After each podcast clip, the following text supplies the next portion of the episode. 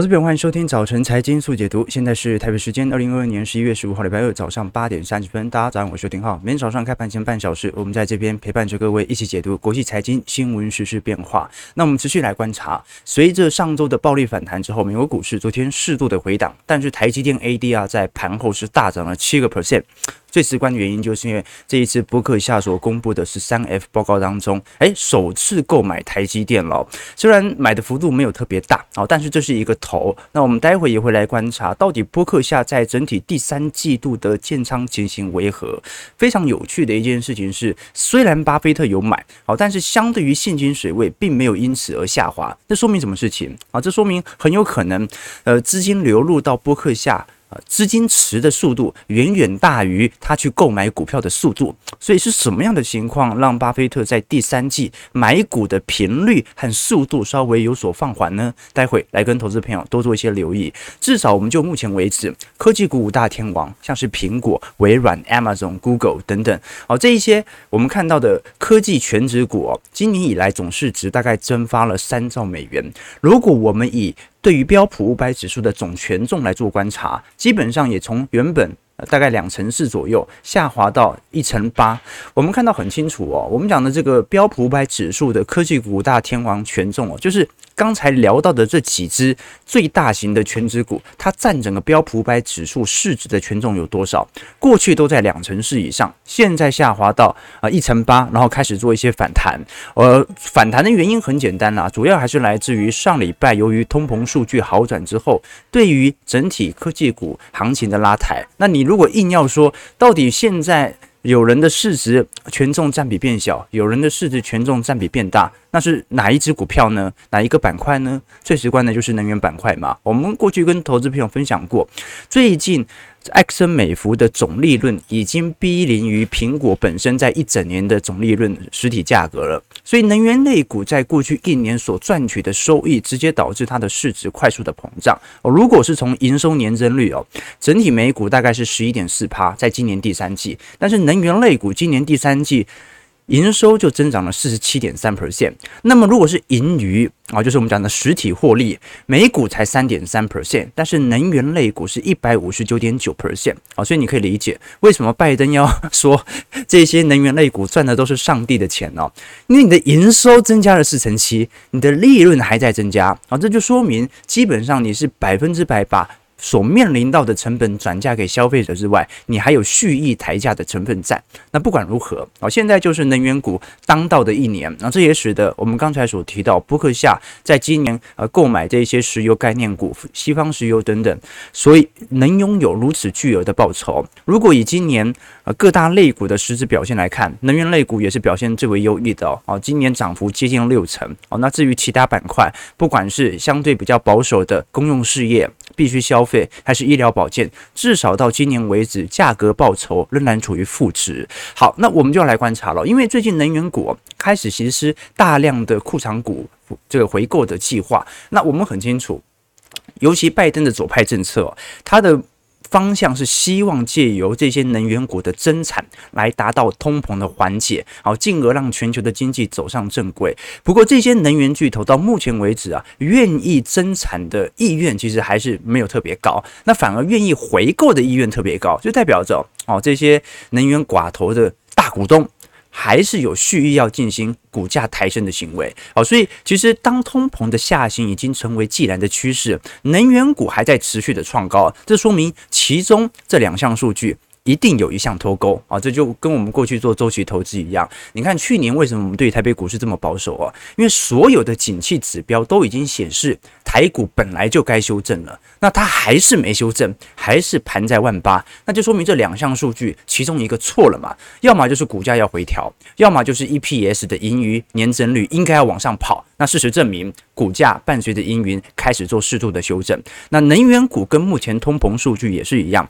通膨已经在明显的下行过程，原物料价格也在下行。如果能源股没有跟着这一些原物料价格而下行的话，要么就是回购的金额仍然对于股价产生效果，要么啊，就是两项数据迟早会有误差，那最终总有一项数据会低头认错。那这张图表示我们看到整个标普五百指数的实质价格报酬在各个因子的权重，那我们看得很清楚了啊，其实呃，包括 P/E ratio 啊，或者说本益比估值的推高，它是一个部分的贡献。那盈余也就是浅蓝色区块，它也是一个重要的贡献。可是观众朋友，你看到哦，绿色区块叫做 Buybacks。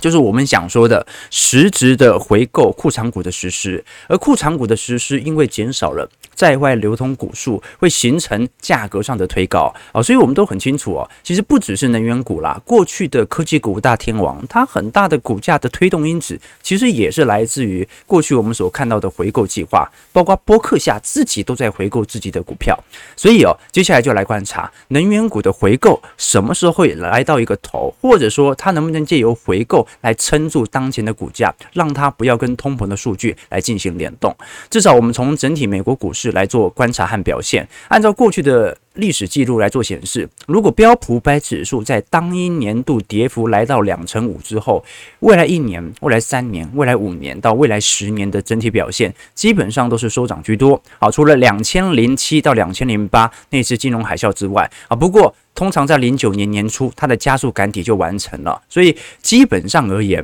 今年还是有很多投资人认为，我已经提前进行现金的预留。他会认为，随着目前整体中期反弹的行情啊，逐步的打底之后啊，会是一个中长期的切入点。那当然啊，这个角度就大家自己去做推论哦。你看到还是还有很多这个偏空的投行，好像是美银的部分一些呃策略分析师，或者我们过去所提到的。啊，德意志银行目前是仍然持续看空的。那现在唯一从原本的十分看空变成转为中期反弹看多的，只剩下大摩了。那这张图表就很明显哦，很多人从技术层面仍然认为，本轮到目前为止，美国股市只是初跌段的形成，甚至都还没有进入主跌段。我们把二零二一年到二零二二年的股价走势。把它跟二零零八年到二零零九年来进行对照。哈，其实呃，如果是从线形图来看的话，的确有异曲同工之妙。可是我们都很清楚啊，这个零八年到零九年年底的那一波崩跌段，它必须要有一个事件爆发，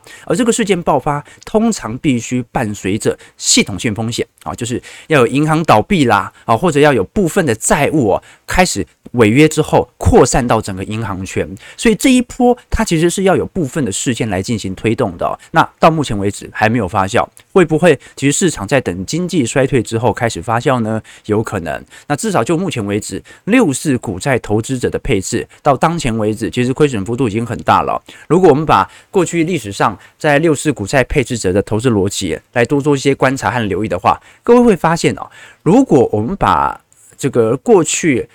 一百多年来的历史进行回推，二零二二年在整体。我们讲的股债的跌幅哦，大概呃大概十五趴到十六趴，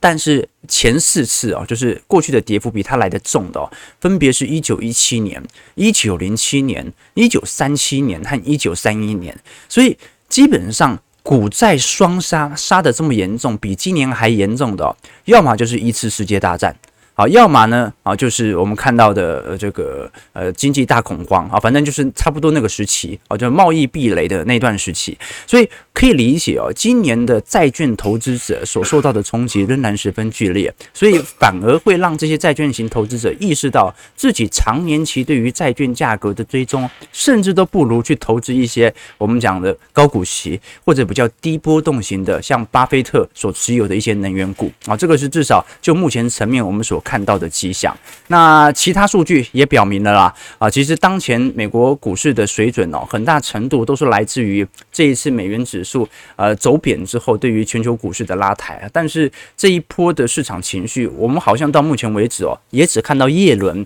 啊亲口告诉大家不要对于单一数据太过乐观，联准会这部分好像没有太多的谈话啊，所以值得观察啊，就是到目前为止这些联准会官员哦。有一点还是经末期的感觉啊，反而是财政部在那边喊话，所以值得来做一些留意了。那我们先看一下标普五百指数以及道琼斯大指数的表现，来观察一下本波的回档，它大概乖离会拉到多远？好，这一次我们看到，呃，华尔街消化了拜席会。这个的讯息和联总会所释放的一些啊比较鹰派或者耶伦比较释放的一些紧缩的讯号之后，美股是昨天是稍微有一点适度震荡的，包括房地产类股和非必需。消费类股啊，都是产生领跌的。道琼跌了大概两百点，纳指受挫了一个 percent，标普和费半下挫接近一趴啊。但是我们看得很清楚啊，如果就目前为止，其实美国股市的反弹格局还在持续当中。道琼昨天下跌两百一十一点，零点六三 percent，收在三万三千五百三十六点。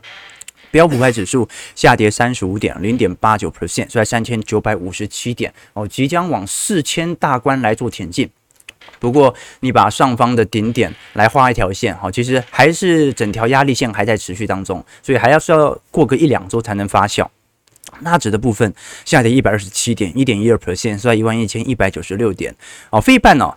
下跌二十六点，零点九七 percent，收在两千七百二十八点。这个费半就蛮有趣的哦，这个费半感觉快要突破整条下降趋势线了，尤其费半本波是涨涨的比较多，而且跌跌的比较少。哦，这一点就算是蛮有趣的哦。我们观察到科技股五大天王昨天普遍跌幅大概是零点五趴到一趴左右。那费半成分股哦，其实昨天也是普遍收跌啊。但是因为刚才我们跟各位提到嘛，台积电 ADR 本来在呃尾盘的时候跌了一点四趴，但是因为最新申报的文件表示，巴菲特旗下的波克夏啊，还有避险基金老虎哦，都买入了台积电，这导致台积电 ADR 在盘后直接飙涨了七个 percent，那我们就来观察一下这一次整个波克夏在公布的十三 F 当中哦，波克夏前五大重仓股基本上没有改变啊，前五名还是苹果、美银、雪佛龙、可口可乐和美国运通，好，就一个是最大的科技股，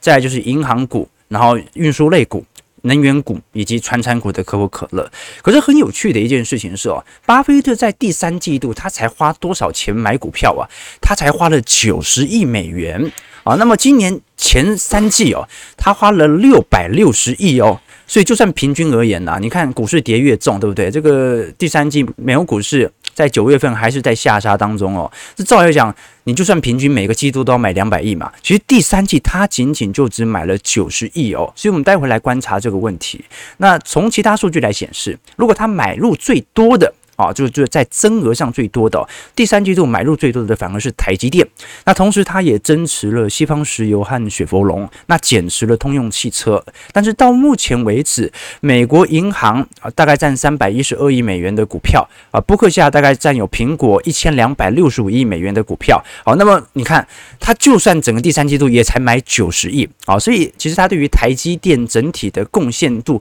没有这么高啦。然后就是说，市场上它难免会有一些题材来。来发酵，那更值得观察的一件事情呢，是我们刚才跟投资朋友提到说，这个巴菲特在第三季度相对于第二季度的现金水位其实没有显著的下滑。我们看到，甚至第三季度波克夏还在以比较温和的速度持续在实施库藏股购买自家股票哦，就是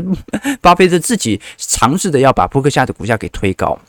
我们看到，呃，现在在整个第二季度的巴菲特所，呃，波克夏所持有的现金水位大概是一千零五十四亿。那第三季度是多少呢？第三季度是一千零九十亿。基本上，第三季度的现金水位是比第二季度还要来得高的。那这一点，我们曾经在宏观报告当中有跟各位叙述一下啊。那我们稍微自己简介一下啊，这个为什么就说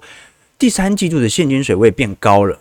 但是他还买了股票？你现金水位变高，你不应该卖股票吗？我们不能用单纯的存量角度来看待一个投资公司了。因为什么？那波克夏它本身因为跟保险公司有密密切的契约，所以每个月度、每个季度它都有大量的资金流入到波克夏的资金池。那这个资金池它就会持续的去购买股票。所以我们只能说明一件事情，就是他买股票的速度。小于资金进来的速度，所以就变成了它的现金水位在第三季度还创高了。但是这也很有趣，这其实就说明着巴菲特在整个第三季度所进行建仓的步调，老实说不是特别显著啊。就算他买了台积电啊，他对于短期台积电甚至台北股市都有一定的利多成分在啊。但是巴菲特其实没有买很多，那可以这么理解了，因为你看哦，七八月美国股市大谈嘛。啊，就好像现在一样，对吧？就是啊，通膨好转啊，这联总会可能要降息了啊，大谈，所以他不买可以理解啊，左侧交易者嘛。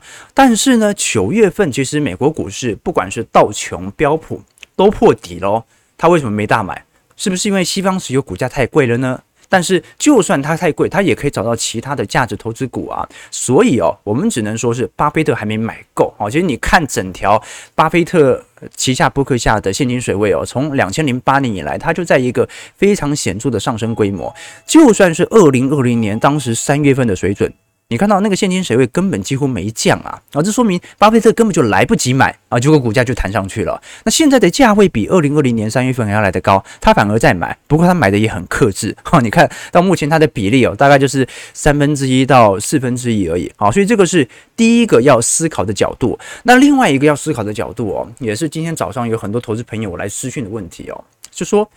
照巴菲特的价值投资逻辑，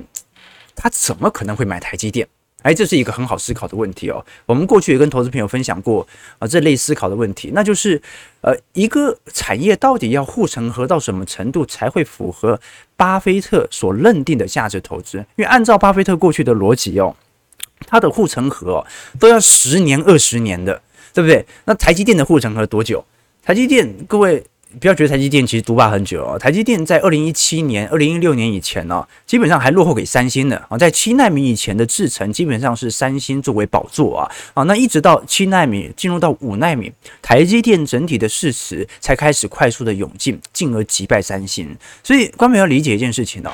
台积电作为全球半导体晶圆的护城河第一名。也不过就这几年的时间啊，甚至不到十年，所以我们就要思考一下。过去我们跟投资朋友分享过，巴菲特和查理孟格的价值投资，它有几个要点。第一个是只投资自己了解的公司啊，因为你要了解一家公司的全部是不可能的，所以一家公司你尤其他赚钱的方式要特别清楚。那问题来了，巴菲特以前说他不投资科技股，就是因为他不太理解科技股的内涵是什么。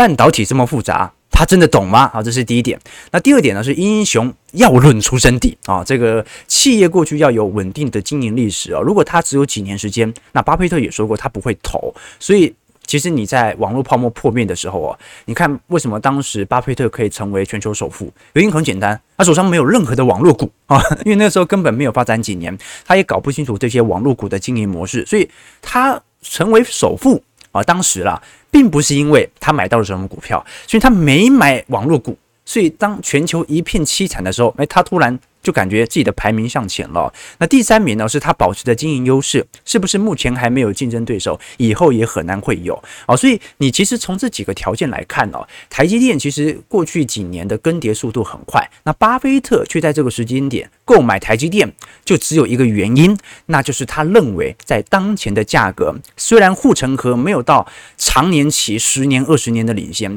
虽然啊，它的竞争对手仍然存在。而且甚至背后还有国有政策的支持啊，不管是中国还是美国，但是很有可能就是因为从合理价的角度出合理价的角度出发，巴菲特认为太便宜了。太便宜了啊！如果以按照整个第三季的啊台积电，我们用台北股市的价位来做计算啊，大概是四百块到四百五十块左右啊，这个时间段来进行建差，所以接下来就值得观察啊。那么波克夏买入台积电之后，所引发市场对于价值投资的持续思考啊，我我比较喜欢聊的事情就是，我们一直跟投资朋友分享过，刀是两面刃。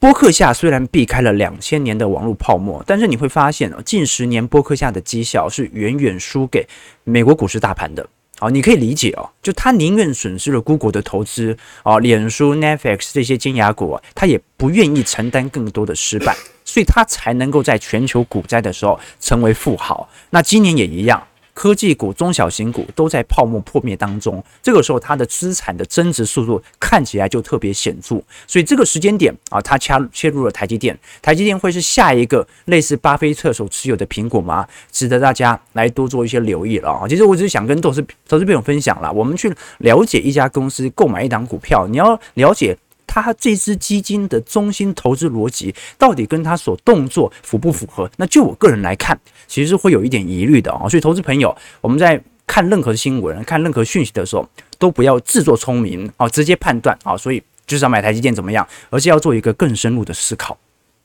上上周我们不是说我们家小编拔智齿嘛？结果被医生说牙齿太大颗要转诊，然后呢，周末就去拔了。那我们小编瓜子脸嘛，所以昨天周一一来哦，好像一一次拔两颗嘛，上下拔，而且拔同一边哦。这个因为瓜子脸，所以脸看起来就很明显，就肿得很明显哦。然后他昨天一整天哦，就在那边装可怜啊，可能想说我会让他早一点回去，所以他吃饭哦都都歪着脖子，因为伤口嘛，上下都有伤口，而且都有缝哦，啊，他就歪着脖子这样吃饭，呃呃不不，装可怜，想说我可以让他早一点回去哦，哎，结果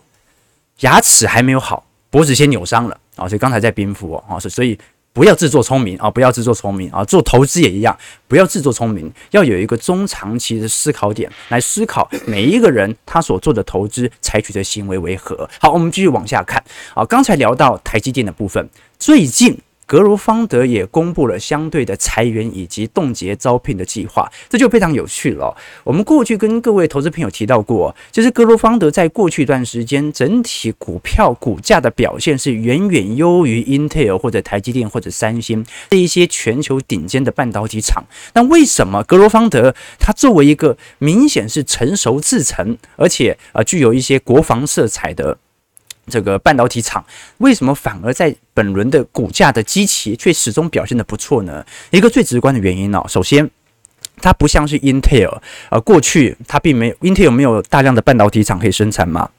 但是格罗方德已经做了很长一段时间，那加上它是属于二一年年末刚挂牌，那最近又拿到五百二十亿美元规模的晶片法案。最重要的是，啊，这格罗方德有一个重要客户啊，就是美国国防部的军用晶片。所以在这种状态底下啊，即便他最近传出要裁员啊，甚至要啊冻结接下来一一年到两年的招聘计划。都让股价反而是持续的利空反应啊，这边讲的利空进出所进行的股价拉抬。好，那么到底就目前为止，格罗方德在今年的表现算不算是半导体厂最优秀的呢？其实真的是，我们来观察这张图表啊，是全球的半导体厂当前的。价格水平以及变化，我们看到格罗方德哦，跌幅就一趴多而已哦，今年几乎没亏损呐。那德州仪器跌了四点五七 percent，那至于其他的，从艾斯摩尔到这个应材到高通到美光到 TSM 台积电啊，跌幅有三成九哦，然后 Intel、辉达、AMD 哦，跌幅四成五、四成八，你就可以完全理解哦。格罗方德作为美系，尤其是军用色彩的晶片供应商，其实本身所对于股价上的拉抬效果是非常亮丽的哦。那如果我们来观察它实体财报呢？诶，财报也没有好到哪里去。我们看到二二年今年营收收入成长率哦是二十二点四 percent，明年甚至会小衰退，但是股价好像几乎不反映它明年会衰退这件事情。所以在这种状态底下，我们只能说，这个就是由于背后美国政府的撑腰，让市场嗅到一些呃这个商机的味道。那包括如果我们从同业的评价估值来做观察，格罗方德目前的 PE ratio 是二十一倍啊。哦，这个是远远高于其他亚洲色彩的半导体厂。你看台积电在今年的本益比 P/E ratio 啊，现在剩下十点六倍，中芯国际是十点二倍，好，那联电呢是五点七倍，世界先进七点八倍。力积电只有五点一倍哦，那当然了，成熟制程，尤其是台湾厂哦，这个因为未来可能供过于求嘛，这个基期稍微低一点是可以承认的，但是它也离格罗方德，它格罗方德也是成熟制程，它离格罗方德的基期也太远了吧？哦，所以哦，呃，一样哦，这两项指标就总会有一项指标是失误的，要么就是台北股市这些成熟制程厂有错杀的疑虑，要么就是格罗方德。基期太高啊，它可能会有补跌的压力啊，值得大家来多做一些留意和观察了。好，八点五十五分，我们最后来看一下台北股市以及国际股市，尤其是新兴市场的卖压情形。其实最近我们看到亚洲股市的系统担忧比较显著的回归啦。好，其中一个原因是因为小摩最近出炉了一篇报告哦，是非常看好在二零二三年的东南亚市场。光平有没有发现一件事情？就是今年全球各地都开始有一些债务上的问题，不管是南美洲还是南韩，甚至是香港的外汇储备，或者是土耳其，或者一些东欧国家，甚至是欧债。但是你完全没有看到东南亚目前有大规模即将倒债的问题。原因就是哦，东南东南亚在九七年之后哦，做了非常严谨的金融改革。同时间呢，东南亚市场在本轮由于东南亚其实盛产原物料啦，你看那个印尼、马来西亚。啊，有产锡呀，产石油啊，所以由于产业的分散性，就算它没有明显的产业转型哦，它可能表现都还不错。它不像台湾，台湾呢是能源输入国，同时间呢，台湾的半导体库存啊来的最严重啊，那人家可能就是一些啊比较呃中低端的一些制造商，所以可能本身的库存压力不像是半导体库存压力来的这么大啊，所以现在反而非常有趣的一件事情啊，是市场上观察到，不管是新加坡还是泰国、印尼、越南、马来西亚。本身的盈余成长率都在一个非常显著的成长区间，甚至在二零二三年有可能会超越二零二二年的表现。关键你要在二零二三年呢找到比今年好的。经济体已经不多了啦，欧美几乎全部没有，因为今年基期太高了。但是东南亚市场哦，反而近期的资金流入速度哦是持续增加当中。那当然，台北股市虽然不算东南亚市场啊，但它算整个东亚体系，所以值得观察一下，会不会影响到台股的卖压的稀释哦？至少就新兴市场近期卖压为止，在过去两天已经稍微有点和缓。那我们看到在台北股市层面，台股昨天外资又买了三百七十七亿，加权指数中场上涨一。一百六十七点，收在一万四千一百七十四点。好，这个是两个月的新高了。本轮的弹幅有一点急，有点快啊。不过，如果你以下降趋势线来看，目前仍然处于空头格局。那现在感觉好像短期站上了季线，可是我们跟投资朋友分享过哦，在空头格局站上均线，其实没有太大的意涵啦啊，因为整条均线在向下嘛。好，所以哦，基本上。在空头格局何时会打底成功？它取决于中长期均线的黄金交叉。简单来讲，就是当月线的平均成本贯破季线，这就代表着过去一个月套牢的投资者，他目前已经跟过去一个季度的成本价一模一样了。这个时候啊，才能够形成比较有利下方的买盘支撑。那目前来看，从一二六二九的第一只脚开始反攻之后啊，现在快速的站上季线啊，站上一万四了嘛。不过行进速度太快。快了，好，就是关淼，你看哦，那乖离拉的这么大啊，你不小心就会跌回去。所以正常来讲哦，这一种就算是反弹，乖离拉高之后的反弹，都会有适度的均值回归来测一下季线，好，那不然很容易就是。啊，这个假突破马上又要回来了，对吧？那半年线大概在一万四千五百点了，还有一段距离啊。至少就目前层面啊，大多数不管是中经院、台经院所出炉的报告，都认为台湾的景气低谷啊，在今年第四季不会出现啊，至少要在明年第一季才会看到。我们看到，就算在九月份、十月份，台湾出口金额啊，似乎有一些见底线。反弹的迹象啊，但是按照当前海外的需求，应该在十一、十二月份又会再度的下滑啊。你各位要知道嘛，本轮的反弹本来就是坏消息推升的嘛，就是一直坏，一直坏，坏坏到。没办法再坏了，就反弹了嘛。但是如果你观察到现在台湾最重要的主要出口地区哦，是中国大陆和香港，好，那占比有占三成六哦，东协的比例都没有这么高，东协仅仅只有一成六。那我们可以观察到，现在中国大陆和香港啊，台湾的出口比例哦，已经年减率有九点二 percent 了。那按照当前的格局，就说明欧美市场的需求明显不佳，所导致中国大陆的需出口额也在下滑。所以接下来哦，只要大陆部分的呃进口金额持续的下滑，那基本上就已经足以证明台湾在未来啊一到两个季度啊仍然会处于比较显著的下行格局。那至少就台币层面哦，最近的升值趋势是蛮强的了。哈，这个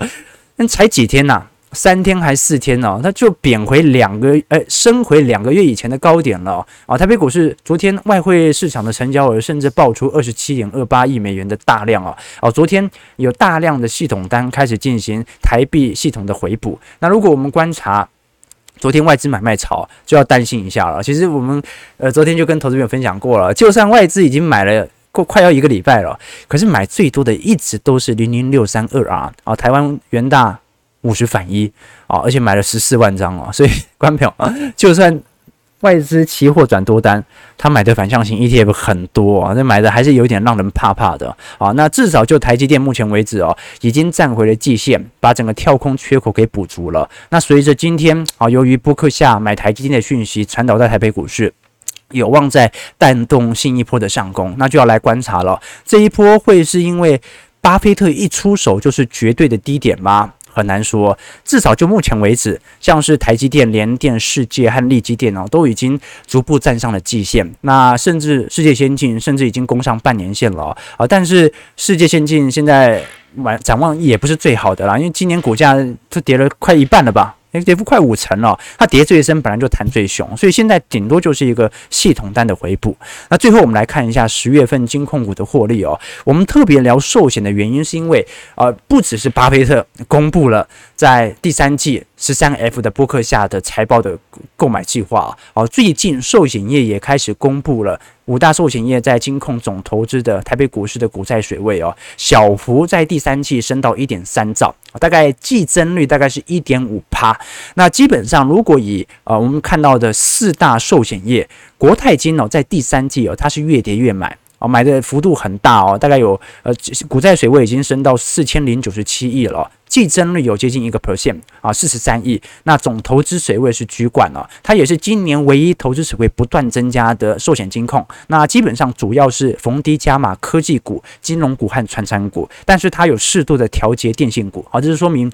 过去没跌的。它做一些调节，那反而加深一些跌深的、哦。那星光金的股债水位哦，跳升到三千一百六十六亿，仅次于国泰金。不过星光金就买很多了哦，星光金在第三季相对于第二季多买了两成呐、啊，哦，多买两，这其实点买的蛮多的哦。那今年以来还是有一家寿险业者哦，是属于在第三季。属于卖股票的啊，那就是富邦金。富邦金把第三季的持股水位降到两千九百六十五亿，季减率有十二 percent 哦，所以季减的幅度哦，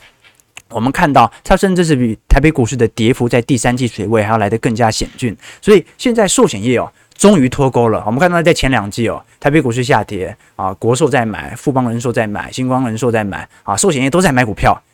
这一次。富邦卖了啊！富邦为什么要在第三季卖股票呢？这个问题就蛮有趣的哦。那到时候就来观察一下啊，真实这些寿险业所采取的行为，对于未来一到两个季度之后，到时候绩效的表现喽啊。至少就目前为止哦，这个因为台北股市第三季度破底嘛，照来讲。从周期逻辑是应该加码的，到底是什么原因？他选择减码呢？好，我们看到台北股市现在大涨一百零九点，今天量能又又蛮大，又快要逼近三千亿了，是在一四二八四啊，看起来啊，这个博客下啊是有对台北股市有一些贡献的，但是它能够对于台北股市的拉抬作用有多久，这就很难说了。OK，这个 Michael Wang 说会不会第四季度就卖掉了？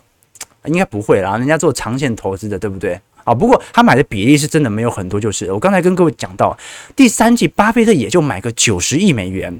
他基本上一二季都没有像第三季买的那么少，何况第三季在破底啊，所以到底为什么第三季买那么少呢？这个是值得观察的一个方向啊。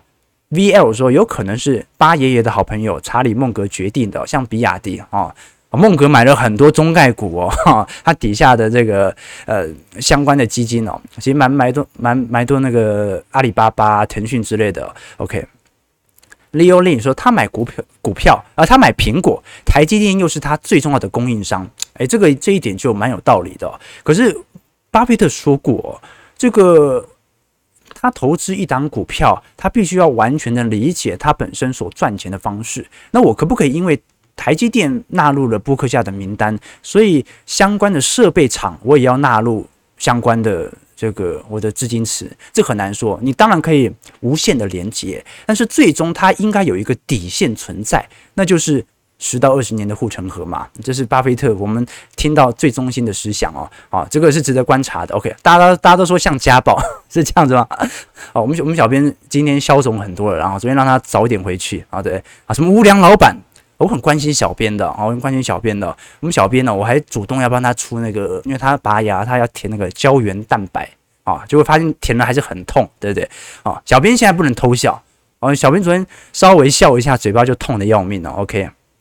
这个袁山说拔完脸会变小哦，哦，那很好，那很好。OK，这个。现在嘎小台涨到你改变信仰，对对对，好，这网网友说会涨到什么时候？涨到你买进的时候，涨到你买进的时候，周期就周期都是这样的啊，就是就是取决于你能不能在市场恐惧的时候来做适度的建仓，而且根据市场恐惧的程度来调节你资金建仓的部位。好，那我们在资产部位当中，在我们的会员系统当中，其实都有做更详尽的解说啊。每天直播就是跟大家梳理一下啊，最近发生了什么事情，跟大家大家聊一下整个经济世界周期的变化。话但最终啊，投资你还是要找到属于自己的列车。好，你可以上我的车啊，但是你一定要有一个中心的思想，中心啊，呃，对对对。怎么知道浩哥投资是啊？这我们连接在底下嘛，对不对？那只好逗小编笑了，是这样吗？好了，九点零六分了，大家开开心心，不要开心的久了，乐极生悲啊，对不对？以前我们当兵的时候，班长每次看我们都很开心那边玩。你各位啊，不要乐极生悲啊！好，OK OK，好，九点零六分，感谢各位今天参与，我们就明天早上八点半早晨财经速解读再相见，祝各位投资朋友看盘顺利，操盘愉快。